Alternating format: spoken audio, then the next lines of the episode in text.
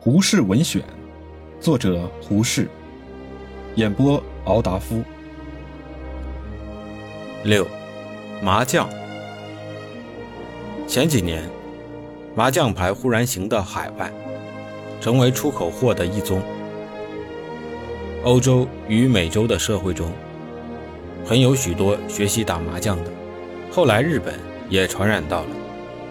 有一个时期，麻将竟成了西洋社会中最时髦的一种游戏。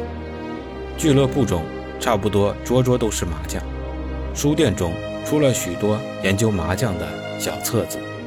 中国留学生没有钱的，可以靠教麻将吃饭挣钱。欧美人竟发了麻将狂热了。谁也梦想不到，东方文明征服西洋的先锋队，却是那一百三十六个麻将军。这回我从西伯利亚到欧洲，从欧洲到美洲，从美洲到日本，十个月之中只有一次，在日本京都的一个俱乐部中看见有人打麻将。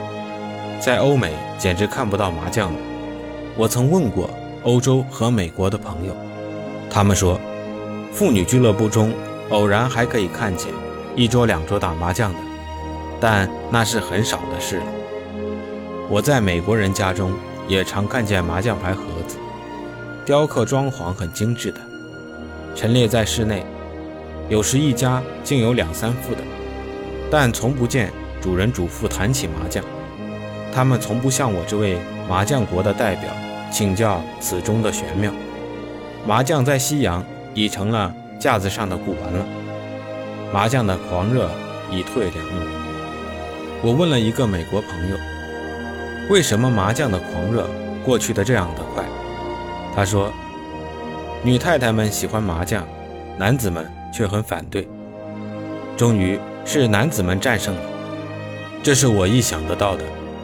西洋的劳动奋斗的民族绝不会做麻将的信徒，绝不会受麻将的征服。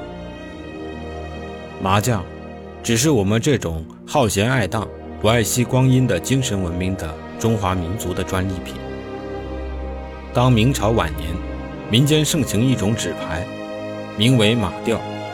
马吊只有四十张牌，有一文至九文，有一千至九千，一万至九万等，等于麻将牌的筒子、锁子、腕子，还有一张零。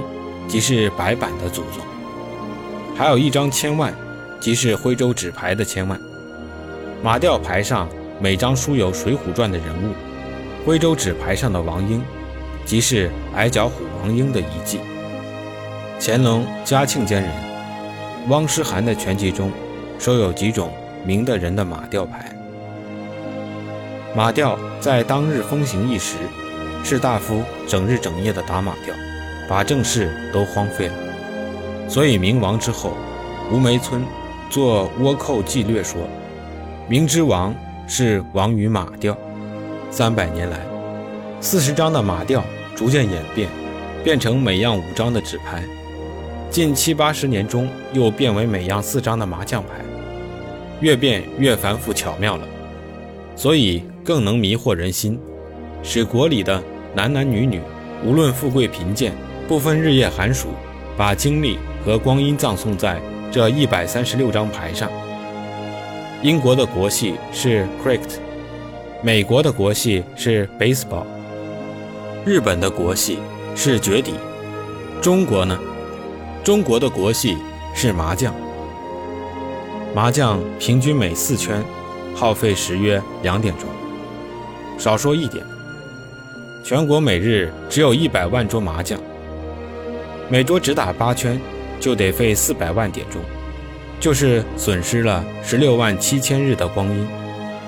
金钱的输赢，精神的消磨，还都在外。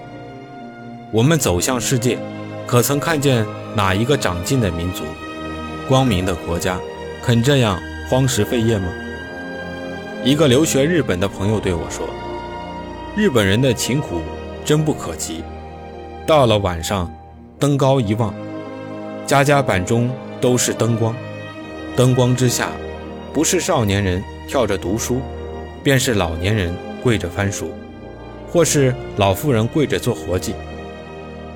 到了天明，满电车上都是上学去的儿童，单指这一点勤苦，就可以征服我们了。其实，何止日本，凡是长进的民族都是这样的，只有咱们这种不长进的民族，以闲为幸福，以消闲为吉物。男人以打麻将为消闲，女人以打麻将为家常，老太婆以打麻将为下半生的大事业。以前的革新家说，中国有三害：鸦片、八股、小脚。鸦片虽然没有禁绝，总算是犯法的了。虽然还有做洋八股与更时髦的党八股的，但八股的四书文书是过去的了。小脚也差不多没有了。只有这第四害，麻将还日兴月盛，没有一点衰竭的样子。没有人说它是可以亡国的大害。新晋麻将先生居然大摇大抛地跑到西洋去招摇一次，几乎做了鸦片与杨梅窗的环境礼物。但如今他仍然缩回来了，仍然回来做东方精神文明的国家的国粹，国戏。十九。三十。